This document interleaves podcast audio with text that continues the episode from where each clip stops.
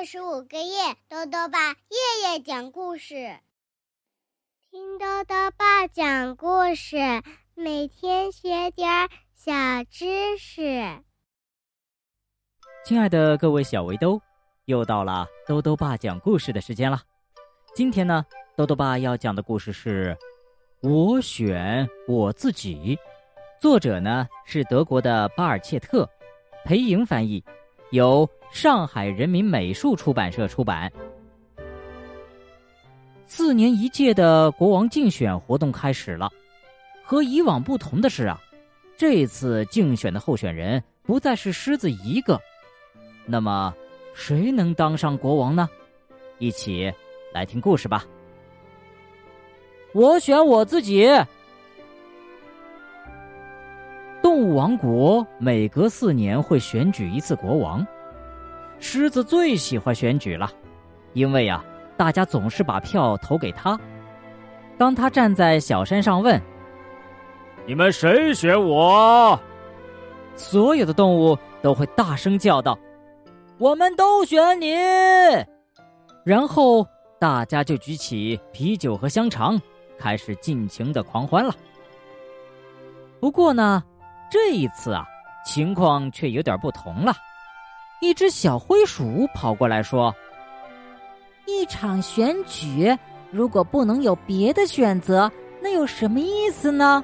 你需要一个竞争对手，不然的话，选举就没有意义了嘛。”狮子接受了这个提议，决定推荐母狮子参加选举，并让别人照着他的样子画了一张宣传海报。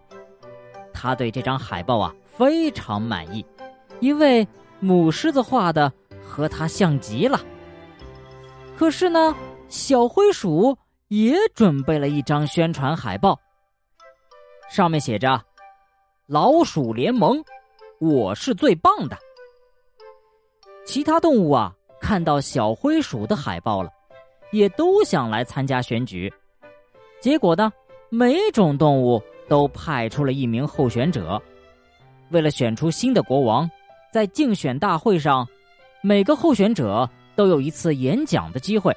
小灰鼠作为啮齿类动物的候选者，发表了慷慨激昂的演说。冒吃老鼠的时代一去不复返啦！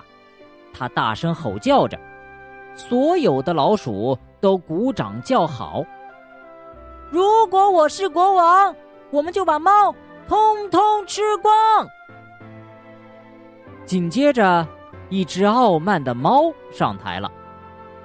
嗯，如果我当了国王，老鼠将成为我们的主食。早餐是老鼠，中餐是老鼠，晚餐还是老鼠。把它们煮了吃，烤了吃，煎了吃。选我吧，我保证你们永远都有新鲜的老鼠肉吃。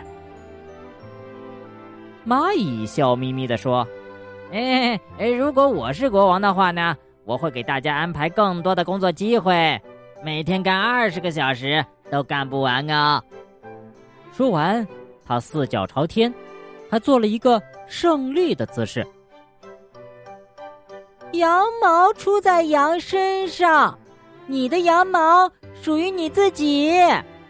绵羊用尽全力声明说：“如果我是国王，我们只为自己织毛衣。”鸵鸟的演讲内容呢？和飞机场有关，他喋喋不休的说了几个小时，说是要建造一座拥有商店、停车场、四条跑道和一套地铁线路的现代化大型飞机场。不过，当有人问到由谁出钱的时候，他却把脑袋埋进沙子里去了。狼狗呢？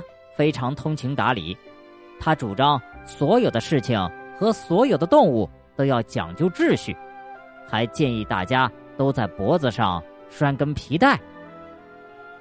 公牛费迪宣布了一个好消息，他会为动物们建造一个免费的乐园，在那里呀，有吃的，有穿的，还可以一起唱歌儿大家永远都要相亲相爱。狐狸认为国家不应该有什么国界，他主张取消国家，不要国王。他一边说着，一边朝鹅眨了眨眼睛。只有鲸鱼对选举一点儿都不感兴趣，他一声不吭的回家去了。演讲结束之后啊，投票开始了。表决是以不记名的方式进行的，因为谁都不想让别人知道自己选了谁。到了晚上，鼹鼠宣布了选举结果。呃，狮子得了零票，其他候选者每位得到一票，另外有一票弃权。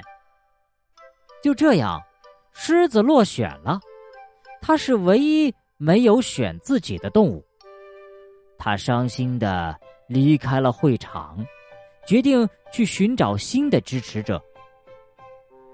狮子过去的臣民听到消息都很高兴，因为啊，大家都有了属于自己的国王。新的国王们立刻开始兑现他们的诺言。狐狸把鹅追得满世界跑，猫想吃老鼠。老鼠呢，又反过来围攻猫。绵羊在竭力保护着自己的羊毛，公牛努力的维持着和平。狼狗呢，要往鲤鱼身上拴绳子。鸵鸟又把头埋进了沙子里，却一下子撞到了鼹鼠，因为呀，鼹鼠总是在地下到处打洞洞。两个星期过去了。动物们不再遵守任何法律，大家想干什么就干什么，动物世界被闹得乱七八糟，变成了一个既危险又可怕的国度。狮子坐在一座高山上，看着眼前的一切，不停的摇头。突然，那只小灰鼠跳到他面前，问道。我们现在该怎么办呢？狮子扭过头问：“我们？”小灰鼠叹了口气说：“哎呀，实在是太混乱了！尊敬的老国王，您快想想办法吧。”狮子把小灰鼠抱到怀里，慢悠悠的走下山，来到动物们面前。老国王深深的吸了一口气，然后大吼一声：“重新选举！”动物们吓了一大跳，都惊讶的看着狮子。这个时候啊，他们已经个个都打得筋疲力尽了，根本就没有兴趣再当什么国王了。